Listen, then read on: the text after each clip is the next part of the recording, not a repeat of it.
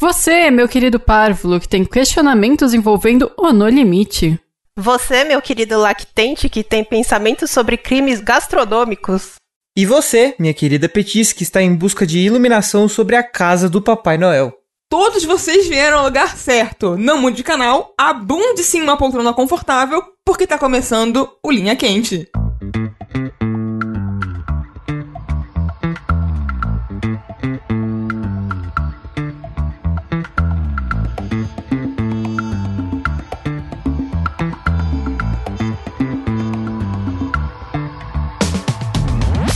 Pessoas! Sejam bem-vindos ao podcast mais controverso e cheio de sabedoria inútil do jogabilidade. Antes de mais nada, gostaria de reiterar que a realização deste produto audiofônico do mais alto nível de Streetwise só é possível através de nossas campanhas no Patreon, no Padrim, no PicPay ou com o seu sub na Twitch.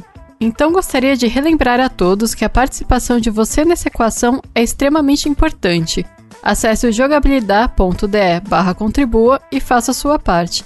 Eu sou a Thalissa, sempre pronto para ação, meu capitão. Estou aqui hoje com Clarice Garcia, molha mas não pia. O quê? Eu não sei o que falar. Tá, Agnes Mucioli aqui. Ponto final. Ponto final, não sei. Eu, sem, sem originalidade. Abiscoitado e sem uma frase de efeito mais legal do que a da Clarice. Obrigada, obrigada. Foi, foi 100% espontâneo. Lembrando sempre que vocês podem contribuir enviando os questionamentos para o curiouscat.me barra linha quente pelo e-mail linhaquente.jogabilidade.de Ou através do formulário que se encontra no post desse episódio. Se você está ouvindo por algum aplicativo, através do link que está na descrição. E se você estiver enviando por e-mail o questionamento, coloque Rafa não leia no assunto. Por quê? Muito importante de lembrar, porque ele lê. Ele lê e a graça é ser a surpresa, né? Ah. Ele quer ler pra pensar antes.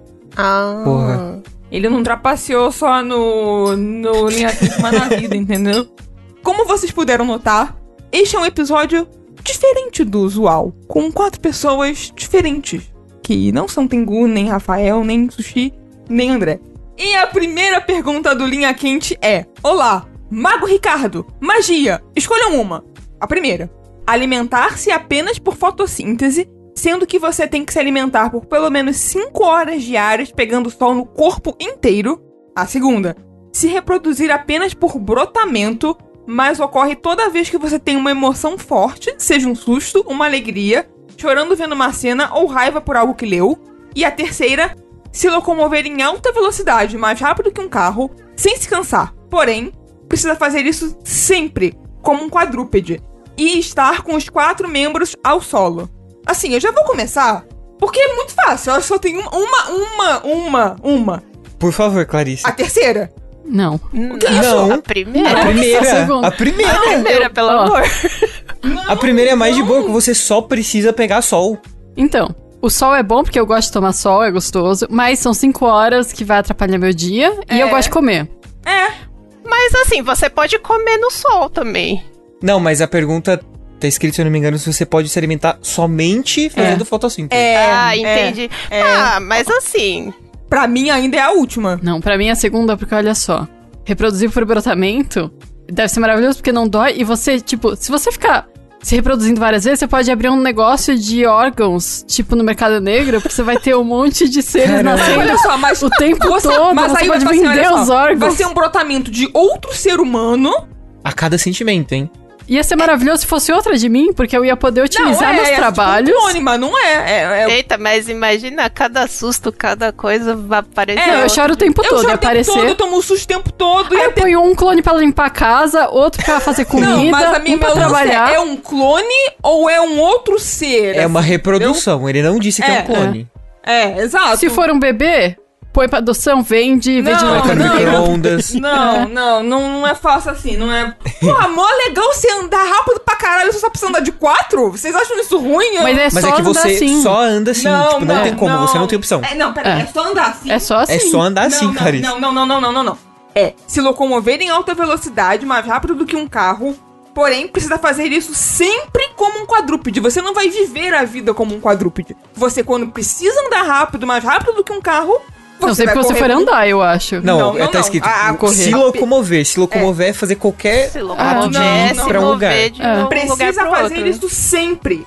Todos é sempre. Tipo, sempre que tomar um susto vai nascer alguém. Sempre que tiver fome tem que ir pro sol. Não, eu ainda prefiro a terceira. Eu me locomovo rápido. Eu sou- um Minha coluna.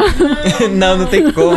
A humilhação ser, de andar tipo, de já vai quatro, assim. Sabe aquele, aquele vídeo de uma mulher que faz um negócio pra trás, assim? E vai andando de Aham, quatro, de quatro, aham. quatro. Tem. Eu quero ser isso na minha vida. Aí vão filmar a Clarice e falar que é o lobisomem de São Paulo.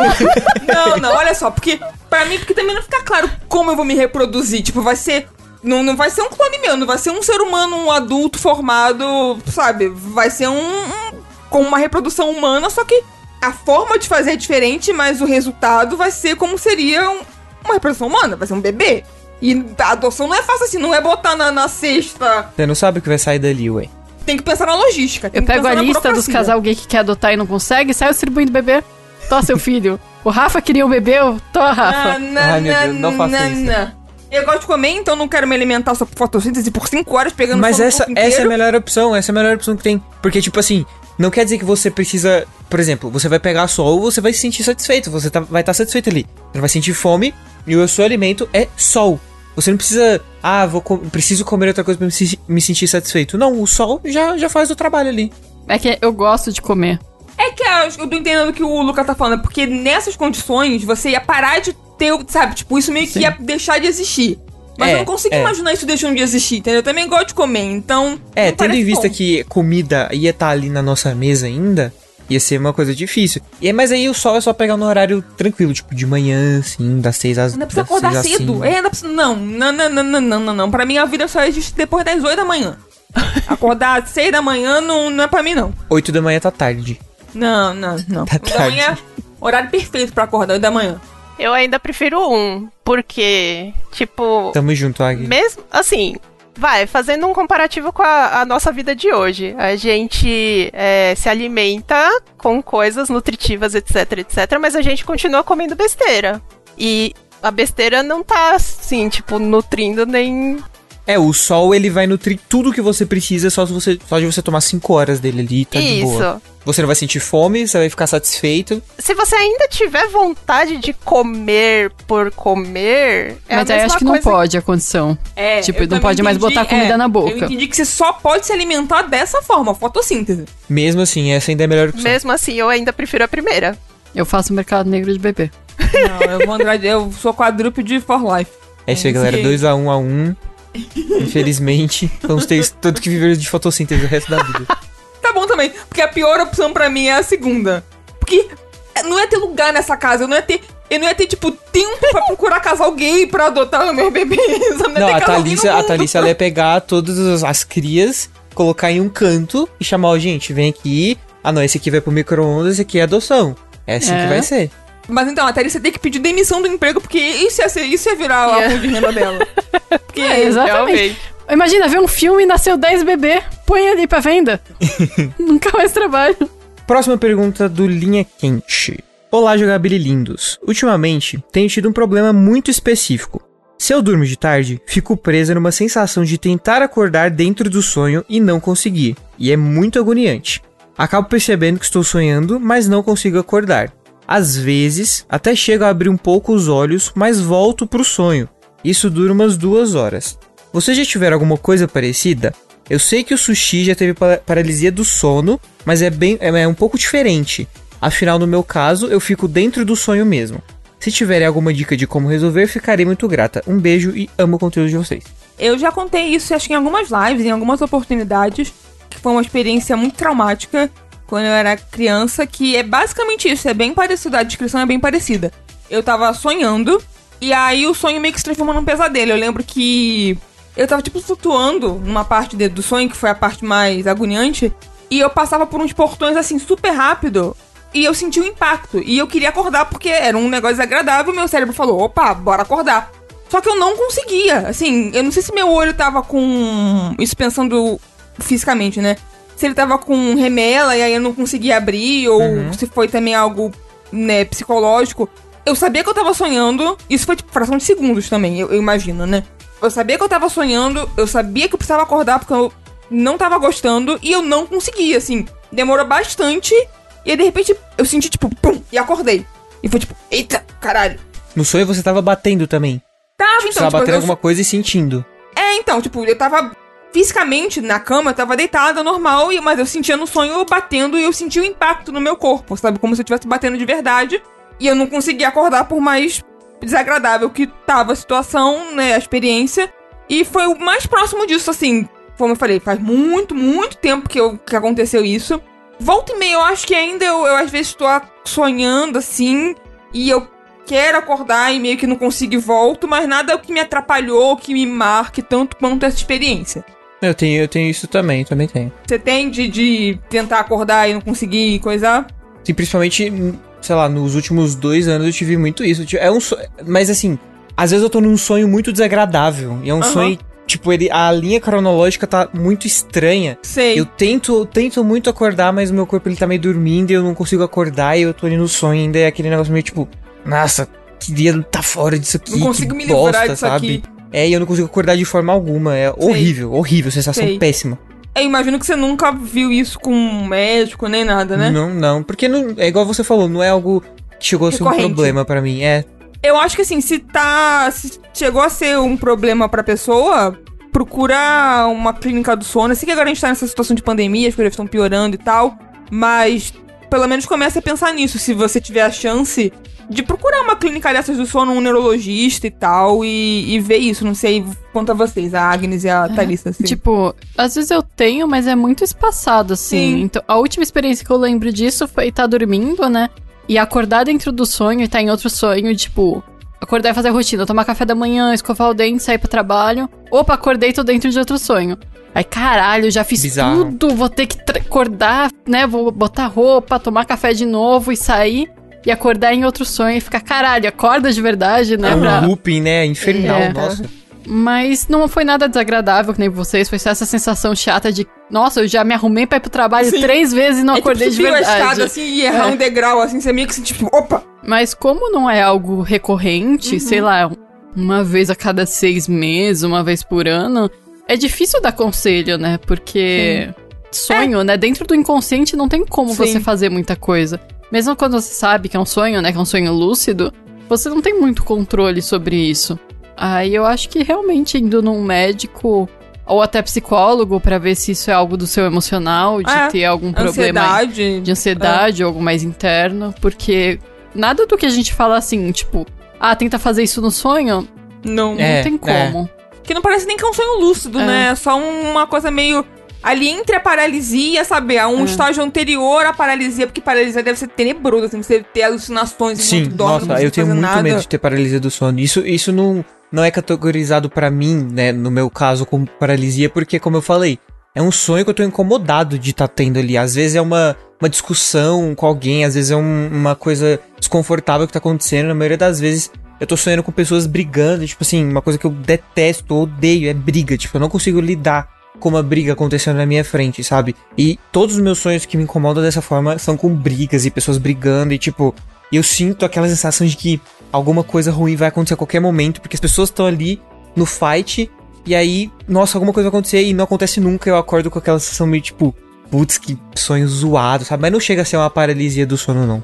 Então, justamente, tipo, você falou que você não gosta de ver pessoas brigando, às vezes é alguma coisa do psicólogo É. mesmo. É, é, pode ser. De algum uma Ah. co- trauma emocional que tá ocasionando sonhos e terapia, eu acho. Ou o médico do sonho mesmo, né, pra ver as ondas bonitinhos e tal. É, acho que eu comecei nisso. Eu iria num neurologista e contaria isso pra É. ele. Eu imagino que ele ia te Já encaminhar pra encaminha. uma clínica dessas que você tem que dormir lá e tal. E.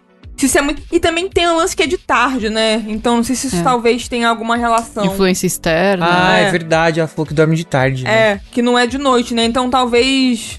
De tarde o cérebro dela deve estar a mil, assim, deve estar fazendo É. um monte de coisa. Aí você não consegue relaxar 100% pra dormir. Eu não gosto de dormir de tarde por causa disso. Eu gosto de, tipo, deitar à noite, essa é a hora de dormir, ponto, sabe? Não gosto de trocar os horários dessa forma. Agnes, você já teve alguma experiência parecida com essa enquanto dormia? Ou, ou- Não, porque normalmente eu acho que eu tenho o problema contrário, assim. Tipo, ah, eu tô dormindo, sei lá, alguém chama meu nome, eu acordo imediatamente. Uhum. O sono é leve. Então, ele, eu não acho que ele seja leve, porque eu consigo dormir em qualquer lugar. Mas se alguém me chama, por exemplo, eu acordo na hora, assim. Sei. Eu só lembro de uma vez que eu tive um sonho lúcido, uma vez na vida que eu lembro, que eu tava numa mansão, aí eu cheguei no mordomo e falei, então, é isso, isso, isso que vai acontecer no sonho? Aí ele, é, é sim, senhorita. Aí eu, ah, tá bom, valeu. e aí eu continuei assistindo Já o sonho posso acordar. Mas é, Doideira. eu não tenho nenhuma experiência parecida, assim, pra... Sei. É, eu acho que realmente é, é porque tem... ca- É muito difícil você dar recomendações de algo tão, tão específico, né? Então, Sim. eu acho que é muito próprio de cada pessoa e realmente a melhor forma seria ir atrás de algum especialista, né? Seja neurológico, seja do sono, seja psicólogo. Acho que é a saída mesmo. Como a Clarice falou, às vezes é uma coisa, por exemplo, eu, às vezes é uma coisa muito. um trauma, alguma coisa que tá na minha cabeça. Então, assim, eu indicaria terapia. Eu acho que é um, um lance legal, dá pra você conversar com alguém e descobrir o que tá acontecendo. E tem assim, agora que a gente tá falando de pandemia que é difícil, né? Você marcar sendo médico, a gente tem receita e tal. Pelo menos psicólogo, eu sei que tem muito, muito médico também que tá fazendo consulta online e tal. E psicólogo, né, também tem feito. Então, é só o exame mesmo que seria mais difícil se você não tá saindo de casa ou qualquer coisa assim. Então, começa por aí e boa sorte, assim. Eu espero que não, seja nada muito sério e que seja tranquilo de, de resolver e que você se livre, É, porque o que parece talvez dê pra fazer imediatamente é, antes de dormir de tarde, tentar tomar um chazinho, ver alguma coisa que você goste, tipo, Tente dormir dormir com uma de tarde. sensação. É. Mas se for dormir, tipo, ler um livro que você gosta, ver uma, alguma série barra filme que você gosta, pra você dormir mais com o coração quentinho, É. às vezes ajuda a afastar sonhos ruins e coisas assim. Próxima pergunta aqui. E aí, jogabilideiros cremosos, como estão? Me deparei esta semana com um crime na timeline do Twitter.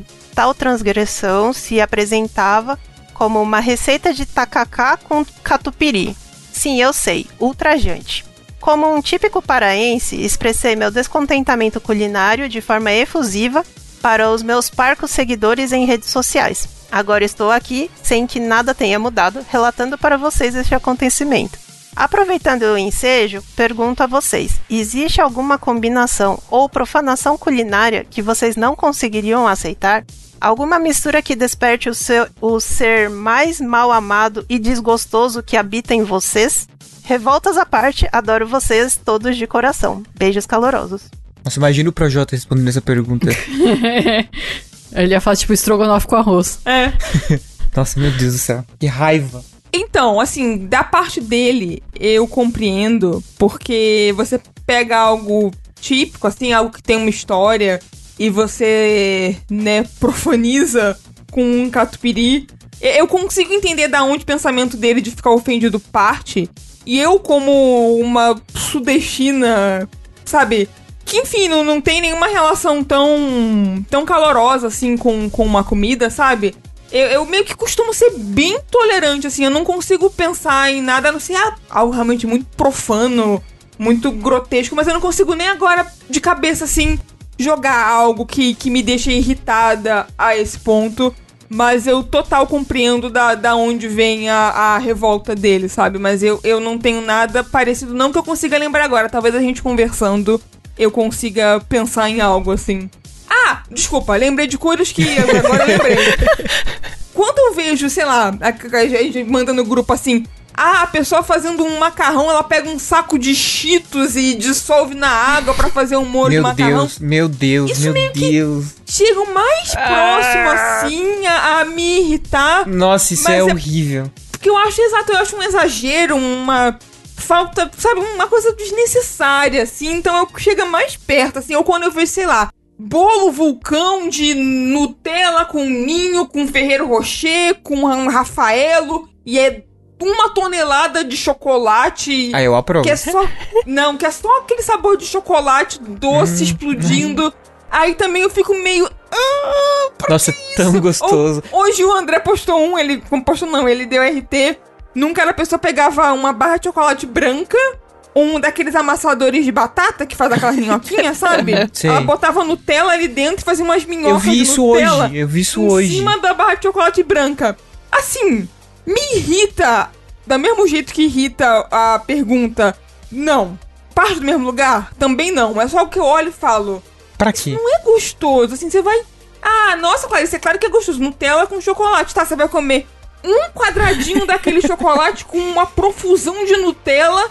Não, a quantidade de Nutella que a pessoa colocou no vídeo é desproporcional com a, o tamanho da barra de chocolate, assim, é, E é muita. Nutella. E assim, eu sei que aquilo é só para as pessoas olharem pra Não, dar são vídeos e feitos pra irritar mesmo. Nossa, que horror!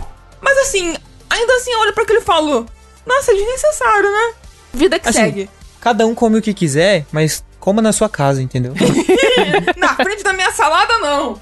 Eu acho que a gente deve respeitar as origens das comidas, a história culinária por trás, né, de cada prato e tudo mais.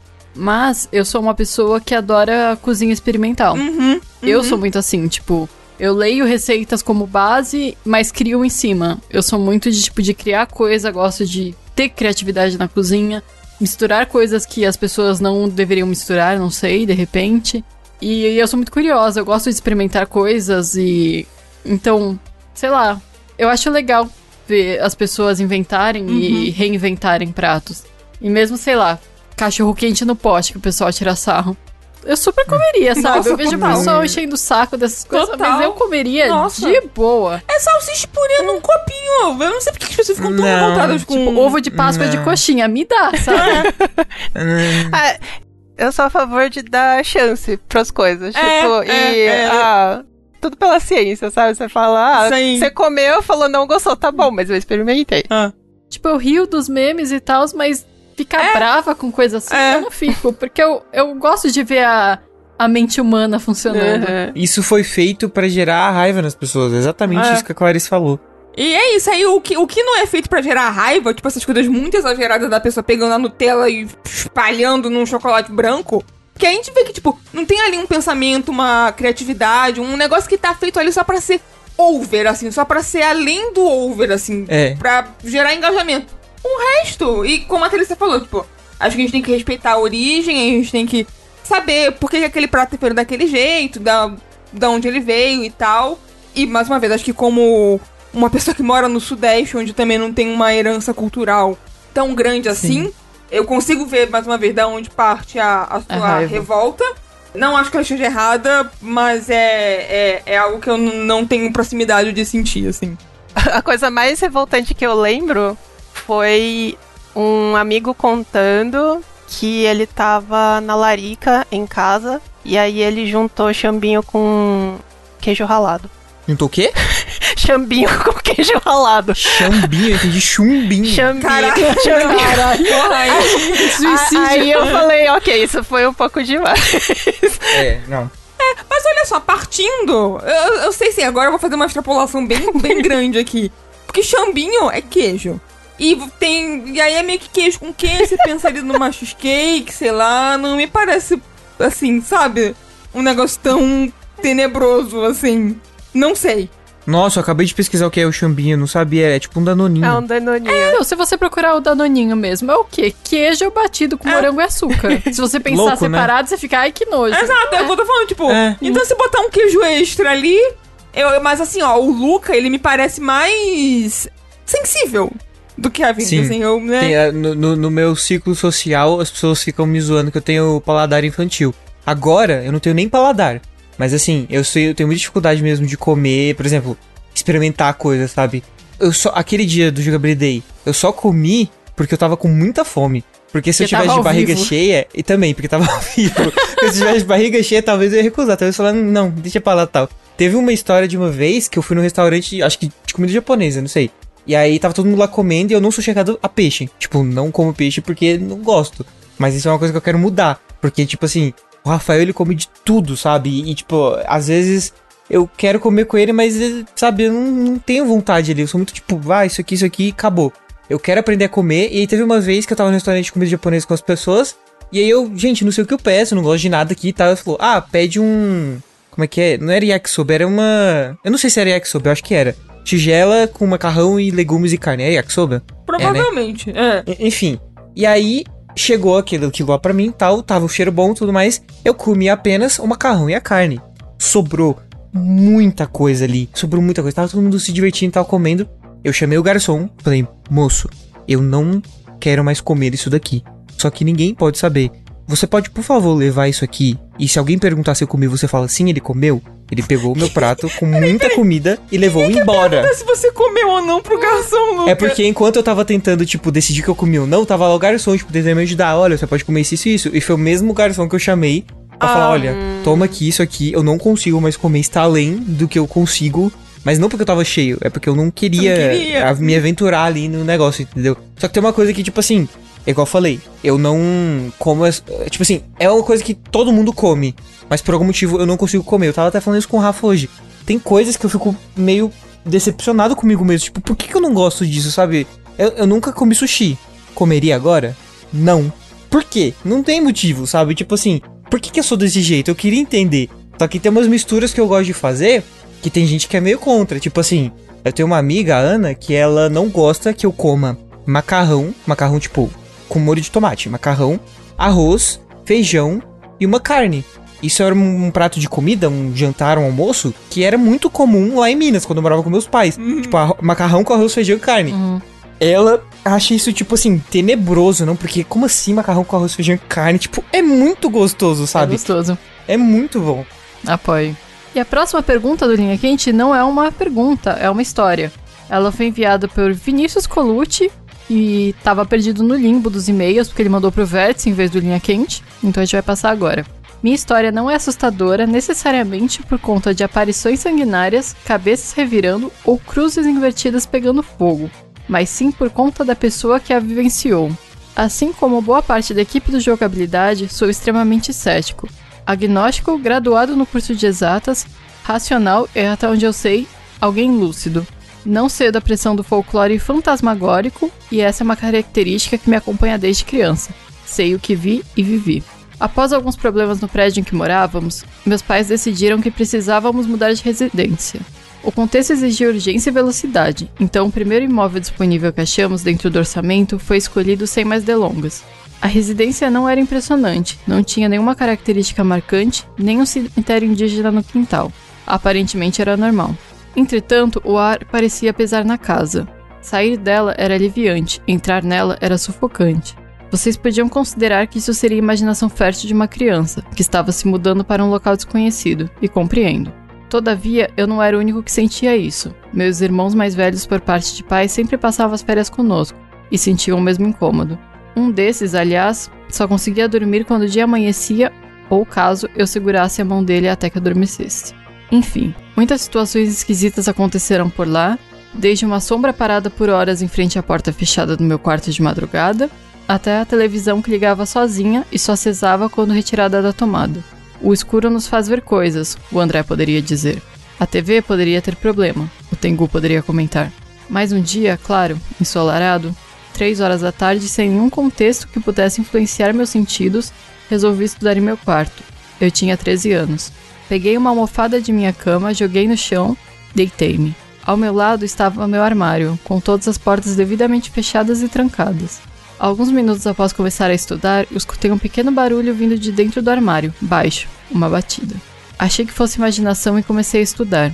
Segundos depois, outra batida. Larguei o caderno, lentamente virei a cabeça em direção à porta do armário. Uma batida mais alto e ele errante. Outra, outra. E então uma sucessão de batidas muito fortes. A porta do armário tremia. Eu me levantei e corri gritando pela empregada doméstica que estava no quintal. Corri até ela chorando e urinando nas calças, dizendo que tinha alguma coisa dentro do meu quarto. Ela segurou minha mão e disse que queria ver o que era. Ao chegar no quarto, a fechadura do armário estava trincada e a porta de madeira torta. Até hoje não sei o que aconteceu nesse dia. Já pensei em todos os cenários possíveis e nenhum deles me parece factível. Imaginação não poderia ser, pois existia um dano material. Uma pessoa não caberia dentro do armário, e um animal não teria tamanha força para causar esse estrago e tampouco escapar lá de dentro com a pouca fresta que se abriu em virtude da porta torta. Anos depois nos mudamos e nunca mais tive essa sensação angustiante em nenhum outro lugar. Há dois anos namorei uma garota que se dizia, digamos, sensitiva. Comentei sobre essa casa e falei que mostraria para ela. Ao entrar na rua, que era sem saída, resolvi que iria até o fundo dela só para fazer o contorno com o carro e só na volta indicaria a casa dentre as mais de 20 do local. Ainda na ida, ela me disse para. Aponta para o lado em direção à minha antiga casa e pergunta: É essa daqui? Respondo que sim. Ela pede: Vamos embora, por favor. E essa foi mais uma creepypasta da internet. Tarará. Eu pensei que ia acabar com um pau no cu de Ia ser interessante se acabasse desse jeito. Assim, eu já comentei com. Não sei se já falei em streamings e tal, mas eu acredito em sobrenatural, espíritos, tudo por aí, né? Porque a minha mãe, ela morou, quando pequena também, em uma casa assombrada, meio que no mesmo esquema dessa história. E não só ela, como toda a família dela que morou lá, ou parentes que passaram dias na casa, foram, tipo, primos, tios, parentes distantes que foram, todos têm os mesmos relatos de sombras da cortina se mexer e formar o vulto de uma pessoa. No entanto, que na minha vida inteira minha mãe nunca quis ter cortina em casa porque ela tem trauma. E era o mesmo esquema, tipo, aluguel barato pra uma casa gigante, né? Aí eles alocaram e tinha que cumprir o contrato. E várias coisas bizarras aconteciam, desde aparições, visões. Tinha uma prima dela que sempre que ia dormir lá recebia um espírito. Então minha mãe sempre me contou essas histórias. A casa existe até hoje, é lá no Ipiranga. Inclusive o Ipiranga é um bairro que tem várias histórias, né, lá perto do museu. Então eu acredito totalmente nessas coisas. Então Assim, eu não acredito, mas a história me deixou muito confusa. assim.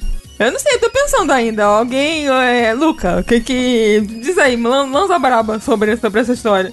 Eu fiquei, acho que, mais com medo ouvindo do que pensando agora, porque, tipo assim, é muito real ah, o, o jeito que ela contou pra não ter acontecido, sabe? Tipo assim, eu não descarto a possibilidade de ter acontecido. Porque eu tinha uns lances de ter medo de coisas parecidas assim quando eu era criança. Eu assistia, tipo, lá, tava passando na televisão as lendas urbanas do Gugu.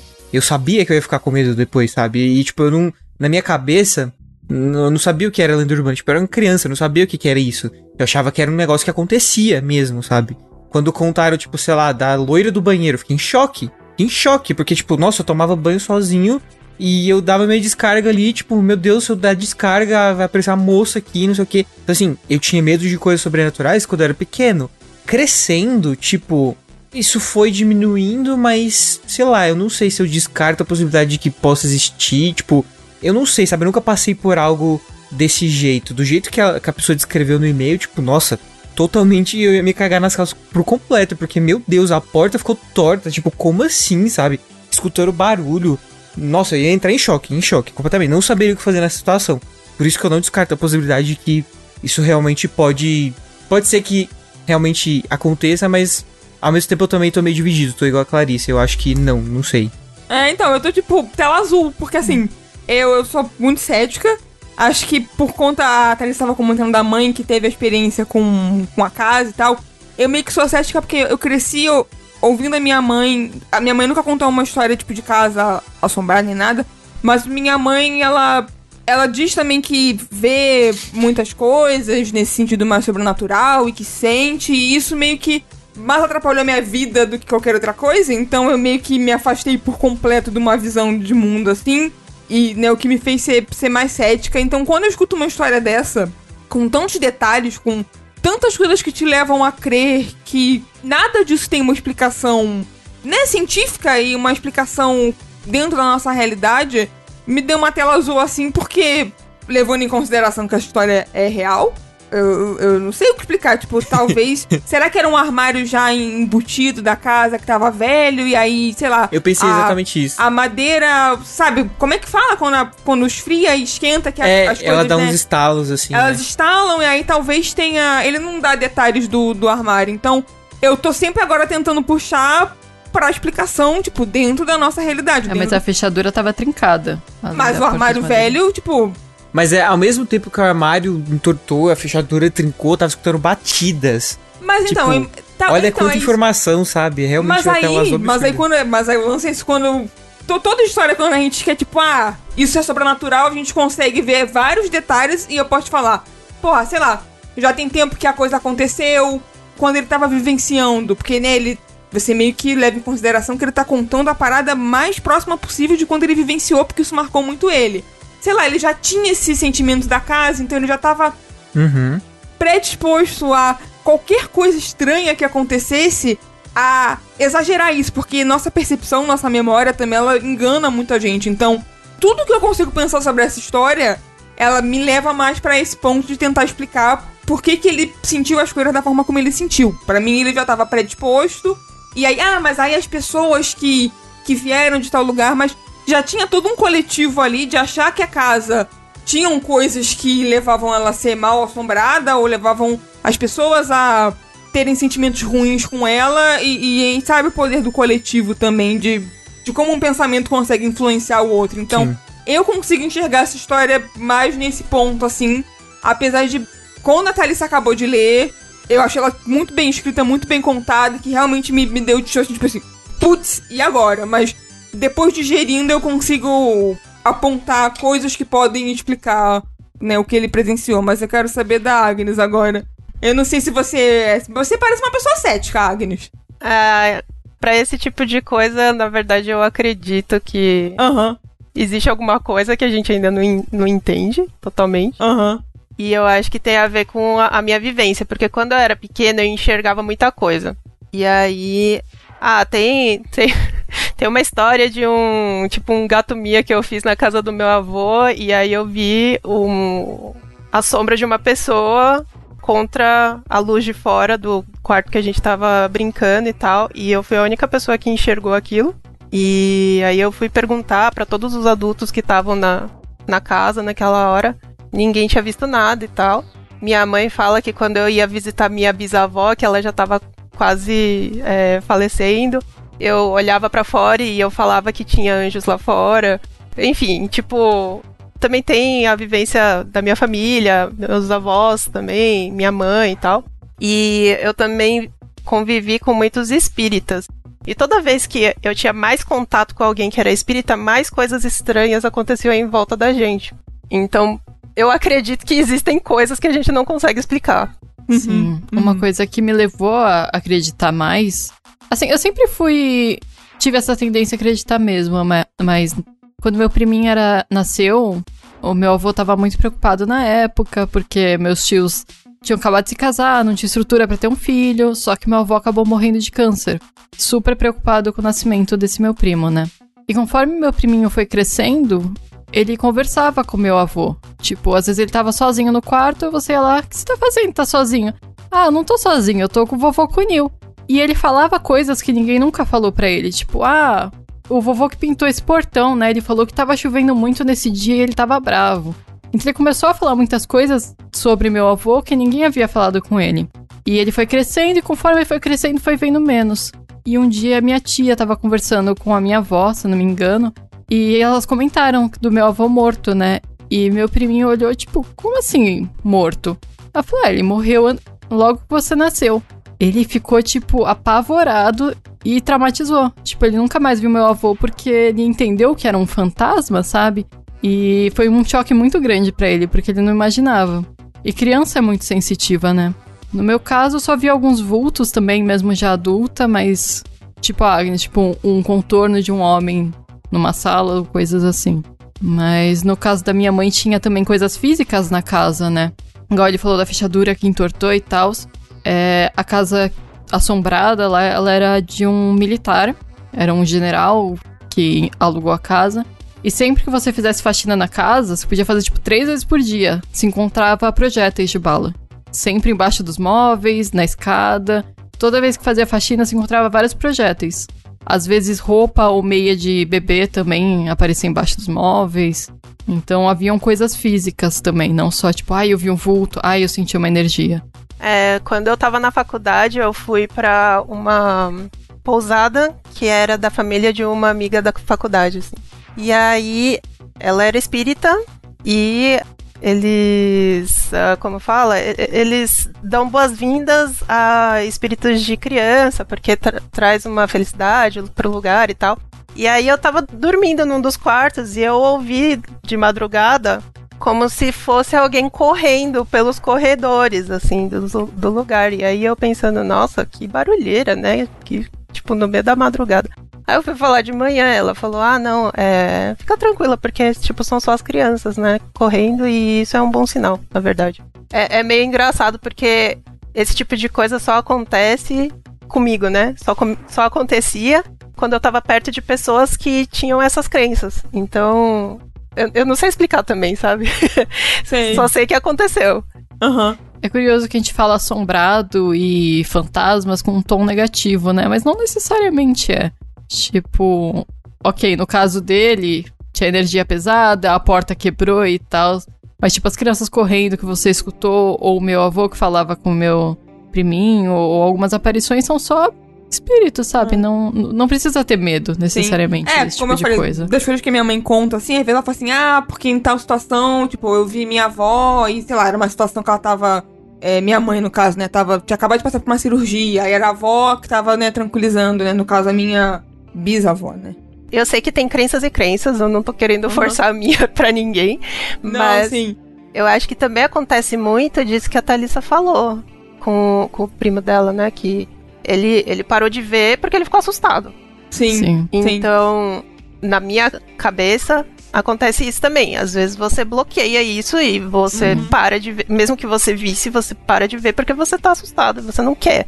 Ou mesmo se você, às vezes você viu algo que poderia ser algo sobrenatural e só fala, não, foi a sombra da árvore que bateu ali, e você bloqueia, você faz esse caminho contrário.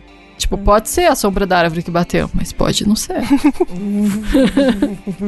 Mas assim, a história é bem, de qualquer Sim. forma, É bem bom. é, Assim, coitado dele, sinto dó. É, exato. É, É, que não foi uma é uma experiência- experiência muito traumática, mas acho que independente de você ser cético É. ou não, é uma história interessante de se analisar por todos os, os ângulos. Assim. É, minha mãe ficou traumatizada com a casa. Ela ainda vê coisas, inclusive na minha casa de Minas, que eu, quando a gente vai lá, às vezes ela vê, tipo, o antigo dono andando no jardim. Aí eu fico, eita, tem um fantasma aqui.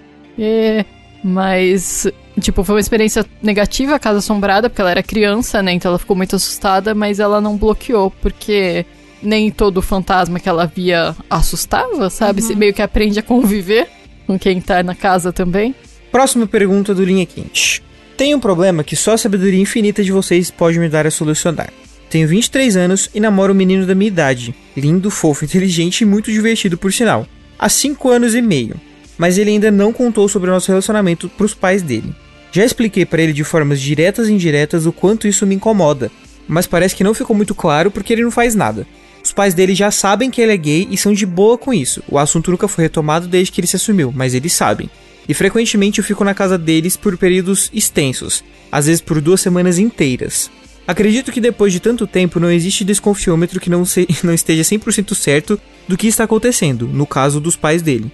Mas sempre é muito desconfortável ficar com eles por perto e ter que me policiar o tempo inteiro para fingir apenas amizade e não demonstrar nenhum afeto, nem que seja um abraço. Pelo amor de Gwyn, o que eu faço? Observação 1. Os pais dele são muito gentis e sempre me tratam super bem. Já até disseram que faço parte da família. Observação 2. Os meus pais já sabem. Observação 3. Vocês sempre me acompanham durante grande parte do meu dia, seja durante faxinas, caminhada, ônibus ou durante o grind nos jogos na- nas noites de insônia. Amo vocês. No caso, os meninos do jogo. Não a gente. é. Desculpa, não sei eles a responder. Sinto muito te decepcionar. Perdão. Mas ó, eu iria direto nos pais, falar, ô, s- ele já contou que a gente tá junto, já falou alguma coisa da gente.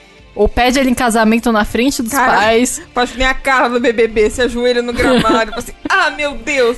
Seja meu parceiro no amor. Muito mal.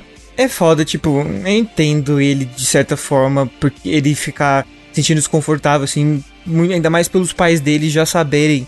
Tipo assim, o namorado dele é gay e os pais dele sabem. Ele tem que ficar lá fingindo que não tá acontecendo é nada, amigo, sabe? Eu, é. eu- é, eu, eu até entendo a parte dele de se incomodar.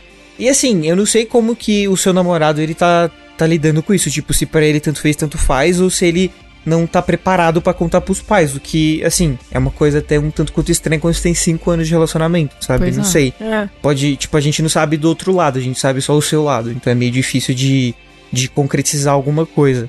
Eu acho que assim, se você já passa duas semanas na casa dos pais, os pais sabem. Só não foi verbalizado. É tipo, é uma, é uma situação que me irrita muito, isso de modo geral na vida, essa situação que todo mundo sabe, É, mas, mas a coisa fala. não foi formalizada, exato. Ninguém fala. Isso me irrita profundamente, assim.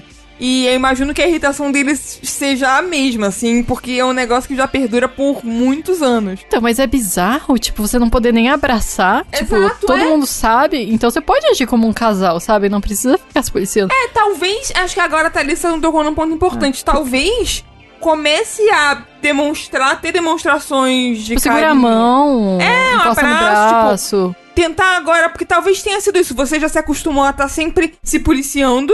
Numa situação que não precisa mais de policiamento, tipo, nunca precisou, mas enfim, você entende o contexto nesse caso. Então talvez comece a se policiar menos.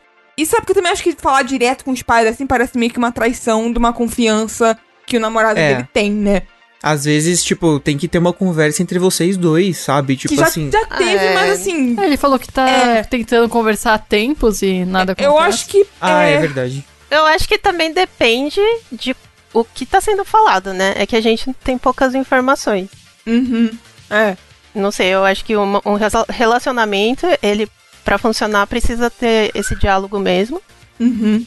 E assim, com a pouca informação que a gente tem, o que eu consigo falar é tipo, ah, tenta fazer ele entender também o seu ponto de vista. Uhum. Porque O quão importante é pra você isso. isso, porque deve Ah. deve doer você precisar se policiar com uma coisa que que não devia. Uhum. Pros dois é muito natural, né? E, tipo, perto dos pais tem que ser dessa forma. Isso. Tipo, pra quê, sabe? Então, Ah, tem- então não sei se conversando dessa forma mudaria alguma coisa, talvez. Porque tem, tipo, aquela questão de, sei lá, na frente dos pais você não ficar dando beijo, essas coisas, por questão de respeito, mas também não, não significa que você não pode falar um eu te amo ou pegar na mãozinha. Se for o caso dos pais serem um pouquinho mais conservadores, apesar de saberem que o filho é gay. Tem pais que não gostam de ver os filhos, né, beijando o companheiro ou muito grudadinho, sabe? É, pelo que eu entendi, tipo, os pais do namorado dele sabem que o namorado dele é gay, mas não sabem que o namorado dele está namorando com ele. Então, tipo, ele quer que os pais do namorado dele saibam desse Sim. fato. Tipo, olha, eu e ele somos namorados. Ao meu ver, a parte mais difícil já foi superada. É. Que é sobre os pais saberem Que ele é né, gay. que ele é gay. E aí agora toda essa coisa velada, eu acho que assim, eu acho que eu sentaria com com o meu namorado, né? Daria tipo um ultimato, assim, do tipo, olha, isso realmente tá me incomodando muito. Se quiser, a gente faz um jantar pra eles. Exato, é. A gente comunica como você acha melhor, mas isso tem que acabar. Tipo, pro relacionamento continuar dando certo, eu ia expor tudo que ele mandou agora nessa pergunta. Tipo, isso me incomoda, eu fico triste, eu não quero mais me policiar. E a gente conta pra eles da forma que você achar mais confortável, da forma que for mais confortável pra nós dois. E começar a, né, como a Thalys estava comentando, a, a ele pegar na mão, tipo, Cara, eu te amo. é, eu ficar numa proximidade, além de amigo, mesmo perto dos pais, sabe? Então eu acho que. Que, enfim, tentar dar um ultimato, por mais que você já tenha falado diversas vezes com ele. Porque é foda, né? Porque se a pessoa também não tá ouvindo uma demanda que é importante pra você, assim, É, é. é, é difícil, né? Os dois lados têm que funcionar. Eu acho que, tipo assim, se incomoda ele de alguma forma, é igual a Clarice falou. Procura, tentem procurar juntos alguma forma de comunicar isso pros pais dele que não agrida ele, tipo assim, que ele não fique se sentindo incomodado. A gente não sabe por qual motivo que ele não quer que os pais saibam, sabe? Então, tipo assim, fala pra ele, olha, qual o motivo que você não quer que seus pais saibam da Sim, gente? isso, você tem, é. tem alguma coisa comigo, algum medo, não sei. E é tentar pensar junto, né? Isso. É, exato. É, porque cinco anos e meio é, tipo, muito bizarro. muito, tipo, um é. caso muito bem tempo, fora da nossa. curva, É. sabe? É, muito, muito. E, e, e imagina que, tipo assim, eu não sei também quanto contato os pais têm com a bolha de amizades dele, porque imagina que, tipo, todo mundo. E eles já sabem, assim, então, tipo, não tem nem, nem, isso, tipo.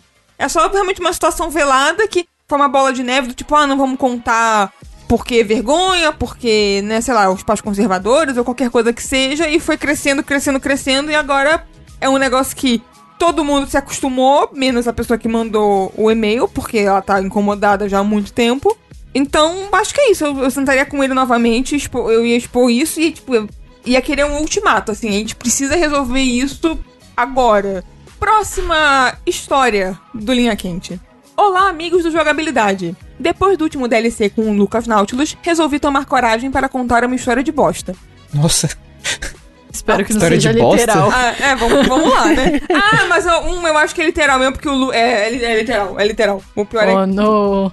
Eu tinha 10 anos e estava passando a época de Natal na casa da minha avó paterna em Uberaba, Minas Gerais. Saí para jantar com meus pais e no caminho de volta bateu uma pontada na barriga. Comuniquei que viria uma diarreia das bravas. A cidade estava toda enfeitada de Natal, em especial se destacava um lugar com uma placa gigante escrita Casa do Papai Noel. Tinha um jardim aclive gigante, todo forrado de enfeites e estátuas de Natal, cheio de gente visitando e tirando foto. Meus pais falaram: é aí nessa loja que você vai cagar. Subimos o jardim e logo entrei e fui ao no banheiro resolver minha questão intestinal. Enquanto eu realizava o serviço, minha mãe mexia na loja. Eis que notou uma estante com os porta-retratos e percebeu que ali, na verdade, era a casa de uma família. Meu Deus! Eu literalmente invadi o banheiro de desconhecidos para cagar. Quando meu pai percebeu, achou uma senhora de idade lá, provavelmente a matriarca da família, e começou a conversar, fingindo intimidade para que os outros achassem que ele era conhecido. Assim que saí do banheiro, meus pais me puxaram e se despediram da idosa. Isso já faz mais de 20 anos. Se algum ouvinte for morador ou parente da casa do Papai Noel de Uberaba, peço perdão pelo vacilo. Entre em contato que manda um rolo de papel higiênico e um bom ar pra compensar. Quem nunca, não é mesmo? História Caralho! linda, que, que história de. Quais as chances de De que você entrar casa de twist, nem- desconhecido? Eu tô. Peraí, eu tô. Eu tô muito. Eu tô. Eu, a porta tava aberta, assim, tipo. Que, que, que lugar Pois é é, eu não esse? entendi. Que situação, Interior, né? às vezes, não sei. Caraca, porque assim. Que tá, tá- é a- casa do Papai Noel, então talvez eles tenham uma decoração e aí no Natal eles convidam as pessoas e. Não, é porque eu não sei aí, se então- você sabe, o Clarice. Geralmente. É Ah. porque Uberaba não é muito uma cidade interior de Minas Gerais. Ela é maior do, do que a de onde eu vim. Mas lá onde eu vim, na época do Natal, na praça principal da cidade, tem a casinha do Papai Noel, que é uma casa normal com os cômodos onde o Papai Noel mora. Tipo, é muito decoração de Natal, uma casa de madeira e tudo mais. E tem várias fotos do Papai Noel e tal. Às vezes, tava tendo uma casa do Papai Noel lá, em. Uberaba. E aí, a casa da senhora tava muito decorada e parecia a casa do Papai Noel. Às vezes, pode ser também que a casa estava aberta, porque é uma- um costume de interior deixar a porta meio aberta, então. assim, a Deus dará. Então, Ah. tipo, Então ele entrou achando que era- de coincidências que é. Ah, Ok, é porque eu pensei assim, tipo, se a casa estava aberta, tipo, se as pessoas sabiam que a casa estava aberta e meio que era convidativo aos outros ir na casa olhar a decoração, você meio que pressupõe que elas também esperam que as pessoas vão utilizar o banheiro, porque é uma coisa que você utiliza quando vai nos lugares assim visitar. Então agora eu tô meio confusa com essa parte. Agora, se realmente tinha a casa do Papai Noel decorada e aí tinha a casa dessa senhora ali no meio, que tava também super decorada e meio que se camuflou com a casa do Papai Noel e aí ele sem querer entrou e cagou. Não, o pai dele falou, o pai dele falou assim, é lá que você vai cagar. Tipo assim, o pai dele queria que ele cagasse na casa do Papai Noel, qual, sabe? Não, não, assim, tipo, seja lá quem escolheu, quem fez a escolha de cagar na casa, quer dizer, cagar no banheiro da casa, Às não na vezes casa. era a casa vizinha da casa É, do o Papai lance é Noel. assim, tipo, se realmente foi uma sucessão de coincidências que levaram a isso, tipo, tinha a casa do Papai Noel, que era a casa pra ser visitada, e tinha a casa dessa mulher, que era só uma casa que tava muito decorada e acabou se camuflando, e aí ele cagou, de qualquer forma acontece, assim, é, um- assim, eu também teria, ficaria pensando nisso, assim, pô, acho que né, seria uma coisa marcante pra vida. Eu não sei, só, só uma história curiosa, assim, eu quero, eu É queria que quando detalhes, você é assim. criança e você quer fazer cocô, é muito marcante qualquer coisa que acontece. Nossa, deve ter sido horrível, horrível. Eu não entendi porque, como que o pai da criança ela- ele se confundiu, tipo, você vai cagar ali, apontou pra casa do Papai Noel. Será que ele entrou na casa errada? Ou o pai dele falou pra ele entrar naquela casa específica? É, Não, agora a gente nunca vai saber. A não ser que a pessoa mande um adendo da história de alguma maneira, porque agora eu tô meio que tendendo a acreditar na sua versão, que tinha a casa do Papai Noel e tinha a casa dessa senhora. É, porque é o que talvez mais seja- faz sentido, eu acho. É, bem próximo, porque, tipo, na minha casa em Minas, tem pousada sempre dos dois lados e minha casa fica no meio. As pessoas veem a placa da pousada e direto entram na minha casa. Tipo, abre o portão, É, olha aí, porque olha aí, só aí. daí destrava o portão.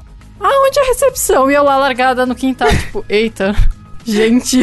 É. Então pode ser algo assim, tipo, a casa, a decoração às vezes era da casa do Papai Noel e tava a casa ali do lado, acharam que era a mesma coisa. É que, é que porque Cara. pela história parece tipo assim, tem a casa do Papai Noel, pessoas ao redor tirando foto da casa do Papai Noel, pessoas ali interagindo na casa do Papai Noel. Aí ele aponta, como o Luca falou, ele aponta pra casa, eles entraram na casa que era suposta.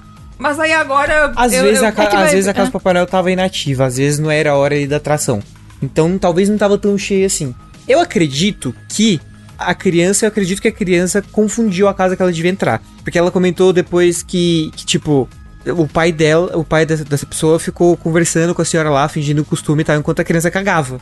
Então eu acredito que a criança confundiu a casa que ela tinha que entrar. Não, Será não, que o eu acho que pai- a criança não confundiu, não. É. O que parece é que o pai apontou, todos foram pra casa, o pai, a mãe, a Cri, né, e a pessoa que mandou a história. E aí, enquanto ele tava no banheiro cagando, a mãe tava ali É. mexendo nas coisas, tipo, que lindo a casa do Papai Noel. E não é a casa do Papai Noel. é, exato.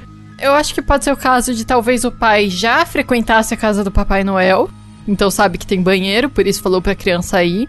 E de repente a casa que ele sabia que era do Papai Noel mudou no ano. Tipo, a casa que ele ia do Papai Noel era aquela casinha que agora é a casa de uma senhora, e na verdade a casa do Papai Noel era a casa do lado que mudaram. Lembrando que a casa do Papai Noel é só uma teoria, porque tinha na minha cidade, mas eu não sei se tinha em Uberaba. Era, era bem próximo ambas as cidades. Não, mas então, mas ele fala Ou tipo, a, a- que a cidade estava enfeitada, desculpa, Thalissa. A cidade estava enfeitada, é, em especial se destacava um lugar com uma placa gigante escrita Casa do Papai Noel. Ah, tinha um então jardim gigante, todo forrado de enfeites, estátuas, etc. E, e visitante, gente, tipo, não era só a casa do Papai Noel, Ah, não, não. tinha ninguém, tinha pessoas ali interagindo. Ah, então. E aí os Então, pais realmente. olharam pra essa casa, escrito a casa do Papai Noel, com as pessoas. E aí foi tipo, é aí que você vai cagar. aí não tem como, nesse, nesse meio tempo, eles entrarem numa casa diferente, É que entendeu? assim, pode Ah. ser que a casa do Papai Noel, que o a biscoitado tá acostumado, que é só enfeite, Seja uma coisa. É, seja uma coisa e o pai tá acostumado com isso, aí viu, ah, nessa cidade tem casa do Papai Noel, vai lá cagar. E na verdade a casa do Papai Noel dessa cidade é só a decoração exterior. Exato, pode ser isso. É, eu acho que é Faria isso. muito eu mais acho que é sentido isso. se fosse Eu acho que é exatamente isso. Agora, aí tudo bem, aí é como é interior, as pessoas deixam a porta, Deixa a porta aberta, aberta. e tal. Mas ainda me é tão estranho, porque mesmo sendo um costume assim, eu acho que se eu, mesmo acostumada com deixar a porta aberta, se eu tivesse expondo a minha casa pra gente estranha, ia dar uma trancadinha. Naquela noite a gente dorme com a porta trancada. É, é bem comum, tipo assim, sei lá, esquecer o portão aberto. Já É, aconteceu já onde eu morava, esquecemos o portão aberto, sei lá, durante a madrugada, Clarice. Acordava com a- o vento da manhã batendo o portão na parede, assim, do muro. Pá, pá, pá. E a casa, suave, suave. É, lá no interior a gente É. só tranca se a gente não tá em casa ou de noite, tipo, durante a manhã tá aberto. Mas aí então, agora a gente volta no que eu tava falando antes. Se a casa estava decorada e mesmo esperando assim. Mesmo que a pessoa não espere que ninguém entre, tipo, as pessoas. Eu, eu não sei, na real, eu não sei. Ah, mas Mas tudo se resolveu bem. É pena que assim, acho que o bom ar e o papel higiênico a pessoa nunca vai Mas ver. talvez às vezes as Nunca vai. pessoas entrem, porque a senhorinha ficou lá conversando de boa, ela não expulsou, tipo, sai da minha Não, casa! também Com a você, vassoura, tipo, assim. simplesmente entrar no banheiro e cagar e, tipo, não, não- nem chegar num. Ei, Posso meu, usar o banheiro? Meu filhão ali precisa usar o Hum. banheiro. Tá firmeza? Aí vai falar, claro, de boa e tal. Ele Acho é literalmente esse lance, entrou sabe? e cagou. Exato, como se fosse um lugar, um local, sabe, um banheiro público. É porque vai ver o que eu falei, nas casas do Papai Noel que o pai tava acostumado, era o espaço É. todo público. Você entrava, tinha lojinha ali no meio. E no fim, esse era só uma casa decorada, que nem a casa do Papai Mas Noel. a história que eu, eu, eu nunca, acho que eu nunca caguei num lugar assim que, né, tipo, Que sem tem- querer, assim, tipo, entrei num lugar, dropei aqui num banheiro de uma casa de uma senhora e caguei. Acho que nunca aconteceu comigo, não sei com você. curiosidade pra saber o que, que a senhora foi contar pra os conhecidos dela, né? né? né? Tipo, porra, entrou uma família aqui doida, o moleque cagou, deu um barrão ali, uma diarreia e ficou por isso mesmo. Eu fico muito curiosa com o lado da história da senhora também, Agnes. Interior, Mas vai ver, é só uma interior. senhorinha que não tem o que fazer e queria decorar a casa dela. Pode Aí só queria fazer uma casa bonita. Próxima pergunta do Linha Quente. Olá, meus caros Jogability Loves e possível convidados. Lá vem uma pergunta sobre o assunto nunca antes, em caps, abordado aqui. o amor. Gostei da ênfase. É, fui apaixonado por uma amiga minha. Éramos próximos, mas por conta de que na época eu era um jovem garoto, não percebi que meu senso de humor a magoava. Nós brigamos e paramos de nos falar por dois anos. Meu coração se rompeu e inconsolável me afoguei em videogames, animes e TCG de Pokémon, sem qualquer perspectiva de amar outra vez. Isso é um leve exagero. Há algumas semanas atrás, ela teve um problema nas redes sociais e ninguém que ela conhecia pôde ajudar, a não ser eu. Ela voltou a falar comigo para resolver esse problema de um fake que usava o nome e a imagem dela. Então aproveitei meu momento e disse que realmente eu fui um baita de um cuzão Pedi desculpas e desde então tivemos algumas conversas bem curtas. Numa delas ela disse que realmente sentiu que eu mudei. A pergunta é a seguinte: quero tentar restabelecer aquele laço de afeto, ser uma pessoa melhor para ela e então declarar minha paixão, torcendo para dar certo. Como eu faço isso? Se é que é possível, caso não seja, como vou desistir sem me magoar eternamente? Difícil essa, hein? É, assim, eu acho que você já começou bem. Vocês já restabeleceram o, né, uma conexão ali, uma conversa. Né, de uma maneira natural também. Ela veio te procurar, você já pediu desculpa, ela entendeu, eu imagino, ou ela, à medida do possível, ali dentro do, do que ela pode te perdoar, ela te perdoou, ou, ou tá no caminho disso também, né? A gente sempre né, não sabe o outro lado. Eu acho que você vai com calma. Assim, eu sei que agora acho que a expectativa, assim, deve estar tá a mil, porque você tá vendo essa chance de consertar o que você fez e, e, né, você queria muito isso por muito tempo. Mantém a expectativa, assim, dentro da realidade. Só continua conversando com ela. Tipo, viu alguma coisa legal que você quer compartilhar com ela? Compartilha. E eu acho que você tá no caminho, indo pro caminho certo, aos poucos, assim, né? Baby steps. E. Eu acho que é isso. Eu acho que você já tá num, num, num bom caminho, assim. Desde que, claro, você né, não, como eu falei, não põe essa expectativa para depois se decepcionar ou novamente magoá-la, assim, mas acho que você parece que você evoluiu, que você melhorou e tem tudo para pelo menos ter uma amizade novamente. Eu acho que é isso, tipo, você já sabe o que você magoava nela, né? Então você já sabe como corrigir. Mas no momento é aquela coisa, calma. Não afoba, não aproveita esse momento tipo, nossa, voltamos a se falar, vou me declarar. Não. Espera vai aos poucos, retoma essa amizade, não força muita conversa agora, que tipo, vocês estão conversando aos poucos, mas não fica tipo todo dia. Porque tem gente que volta a falar com você e depois fica todo dia enviando bom dia, bom dia, bom dia, bom dia. Você fica, gente, eu não tenho nem assunto com você, a gente acabou de voltar a se conhecer, sabe? Então, vai aos poucos. Se vê que ela não tá afim de conversar, não insiste, espera um pouco. Como a Clarice disse, você sabe os gostos dela. Então, se você vê algo que você acha que ela vai gostar, manda, marca no meme. Vai com calma. E vai sondando também para ver se essa paixão ainda existe nela, que você disse que ela gostava de você, né? Mas às vezes não gosta mais, porque às vezes ela se magoou tanto que não pensa em um relacionamento com você. Então você também tem que ficar de olho nisso. Porque às vezes você tá já jogando expectativa nela de tipo, não, porque a gente vai retomar amizade, eu vou me declarar e ela ainda vai gostar de mim. Então vai com calma, não põe muita expectativa. Segue o fluxo calminho. E a hora de se declarar você vai sentir. Não força, e tem que ver se é algum mútuo, né? Porque senão você vai se declarar, vai quebrar essa amizade de novo. Exato. Ela vai se afastar porque ela vai ficar, putz, só voltou a falar comigo pra querer me pegar. Então, calma. E acho que é isso. Você vai sentir se vai ser o momento de se declarar ou coisa assim. E se não rolar, o coração partido se cura com o tempo. Logo você vai se apaixonar por outra. E essa é a vida. E a última pergunta do Linha Quente de hoje é: Olá, jogabilideiros! A situação está bem difícil, mas espero que todos estejam bem. Sabemos que todos aí são verdadeiros fãs de reality shows, portanto, com certeza já sabem que em breve o primeiro reality brasileiro voltará, o No Limite. Supunhetando que vocês estejam participando de uma espécie de No Limite de baixo orçamento, os seguintes desafios lhes são apresentados: 1. Um, comer um belíssimo pão francês cortado em dois, com cada parte levemente úmida de um suor forte e salgado, e uma pitada de pelos pubianos. O prêmio para esse desafio é de 500 reais e só. 2. Comer um olho de cabra e um filé de fígado bovino cru, previamente tratados para que não possua nenhum tipo de bactéria. O prêmio é mais generoso, uma bolsa de 2 mil reais durante um ano. 3 comer três baratas vivas, acompanhado de um copo de 300 ml de um saboroso suco de minhocas batidas no liquidificador. O prêmio para esse desafio é uma bolsa de 10 mil reais durante um ano. 4. Comer tudo das três opções, levando o prêmio de uma bolsa de 50 mil durante um ano. Vocês têm a opção de não aceitar nenhum desafio, mas como assinar um contrato, a punição para rejeitar é ficar 30 minutos apenas com roupas de banho num quarto escuro com 15 gigantes e assustadoras aranhas, mas que não apresentam riscos à sua vida. O que fariam? Nossa, eu iria nas aranhas tranquilamente. Não, não. Assim, não, tipo, não, não. É de boa ficar 15 minutos com areia que nenhuma seja São 30, venenosa. não? Mas eu quero dinheiro. Pensando Não, em dinheiro. Eu. Uh, uh. Nossa, eu tenho. Ah, eu não sei. é, olha, Eu como o olho e o fígado, porque tá, tá bom, do, é 2 mil por mês por um ano? É. Já, já fiz pior por a mesma coisa. Só era meu trabalho. Não. Não Olha, era eu acho que eu não. tenho mais nojo do pão úmido de suor Ah. com pelos pubianos do que dos Nossa, outros. pelo amor de Deus, meu Deus do Não, céu. Eu não acho que eu tenho- como as baratas Eu cruas pra não passar por isso. Eu não tenho. Eu não tenho mais nojo do pão do que da barata da minhoca, não. Nossa. Olha, Mas peraí, como assim? Você tolera o pão?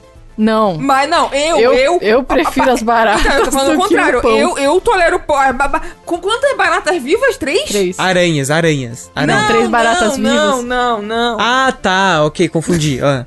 Porque a aranha, agora, tipo, considerando eu quebrar o contrato e ter que encarar as aranhas. Além de boa. Não, não, é porque. Eu não As aranhas não sendo gosto- ofensivas. É. Não, mas ela vai me, tipo. Sabe? 30 minutinhos. E a aranha grande? Ó, a aranha grande é, é melhor do que as pequenas das aranhas pequenininhas. Ah, é porque eu. É. Ah, O, ta- o também contato acho. é acho. mais agradável. Ah. Porque se for aranha pequenininha, me dá mais agonia. Sim. Porque elas podem entrar É que eu no tenho- Eu ouvido. tenho muita agonia de coisa na minha pele, assim, sabe? Tanto é que, tá, se eu tô cozinhando, eu lavo a mão toda hora. Porque só a mão engordurada eu já tenho agonia. Coisa que cai na minha pele eu tenho agonia. Então pensa Tipo, que tá se no fosse escuro. tarântulas, aquelas temperinhos é de boa, dá até fazer um carinho. Imagina que são gatos. Fecha o olho Agora e pequenininhas- É, Não, esses gatinhos aqui. é que todas as opções são muito ruins, eu não consigo pensar em nada a não ser ficar 30 minutos com roupa de banho com umas aranhas. eu acho que eu como o olho e o fígado, não sei. Eu tô na dúvida se, eu- se me dá mais agonia a aranha passando em mim no escuro ou comer o olho e o fígado. É, se eu tivesse comer, eu também iria no olho e no fígado. Mas dois mil é sacanagem, né? Pô? Dois mil parece pouco pra Dois mil? Mas a Dois barata é é muito minhoca pouco. nem fudendo, nem. Nossa, mas é muito pouco, pô. Não, eu, eu acho as aranhas. Pronto, eu me decidi. as Aranhas, né? Me- A gente vai junto. Sabe o que, que ia Clarice, ser é bom? no Exato, escuro. Luca. E eu ia superar o trauma. Eu ia ver que não é ruim. tipo, Eu queria Tá que me dessem bem. dinheiro pelas aranhas. tipo, você prefere Ai, tudo bem. dois É, mil pra é. ficar uma hora é com as realmente aranhas. as aranhas. Nisso a gente percebe que as aranhas é o menos pior, porque não tem dinheiro, é só punição. E são só por- 15 aranhas. E elas são Nem dá pra o inofensivas. corpo todo. E qual é o tamanho do quarto? Isso é Ah. importante? Se for um- não tem, né, o tamanho. Não. Não tem Quarto- ser pequeno. Ah, quarto escuro com 15 aranha. Nem garantia tem que ela vai subir em você. Exato. Não, é porque se for um quarto pequeno, aí a garantia é maior, né? Mas 15 aranha não é nada. Tipo, 50 aranhas dentro de um caixão, você lá, aí é. Nossa, Aí é não, pior. não, não, Nossa. não. Eu, eu tenho trauma desse negócio. de- Não trauma, mas tipo assim, nunca vivenciei isso, né? Mas eu. eu- nossa, agonia, agonia, horrível. aflição, é. Deve ser horrível você ficar dentro de um. Dentro de um caixão e te enterrarem. E, nossa, Ah, não, aí não. Aí eu, como, aí eu comeria o olho, eu só não comeria as baratas e até o pão eu comeria. Entre ser enterrada viva e o pão, eu comeria o pão. Mas Não, eu não acho que nesse pão, não. cenário realmente eu ia superar meu trauma, eu ia aproveitar, eu ia tentar. São 30 minutos, eu ia tentar meditar. Meditar. Esvaziar a cabeça. Caiu uma aranha na minha cabeça, eu nem, nem senti. Eu sou um com a aranha. assim, as- lem- tem que lembrar que as aranhas são inofensivas, ele falou. As aranhas são Hum. Não, inofensivas, então elas não é vão da- fazer nada. É da agonia de alguma coisa na sua pele e você não tá nem vendo, entendeu? É essa Você agonia. sabe que é aranha, você sabe que são inofensivas, então relaxa, fica ali. Mas, Agnes, é você. O que, que, que você escolhe aí desse, desse belo banquete, é. né? Se, se precisasse comer, eu escolheria o olho e o fígado também, mas. Não precisando, você escolhe a aranha. É, total. Então todo mundo escolhe a aranha, né? A aranha venceu. Mas dito isso, jamais participaria de um Num Limite. Jamais. pra mim podia ser, sei lá, 10 quadrilhões de dólares. Eu não participaria.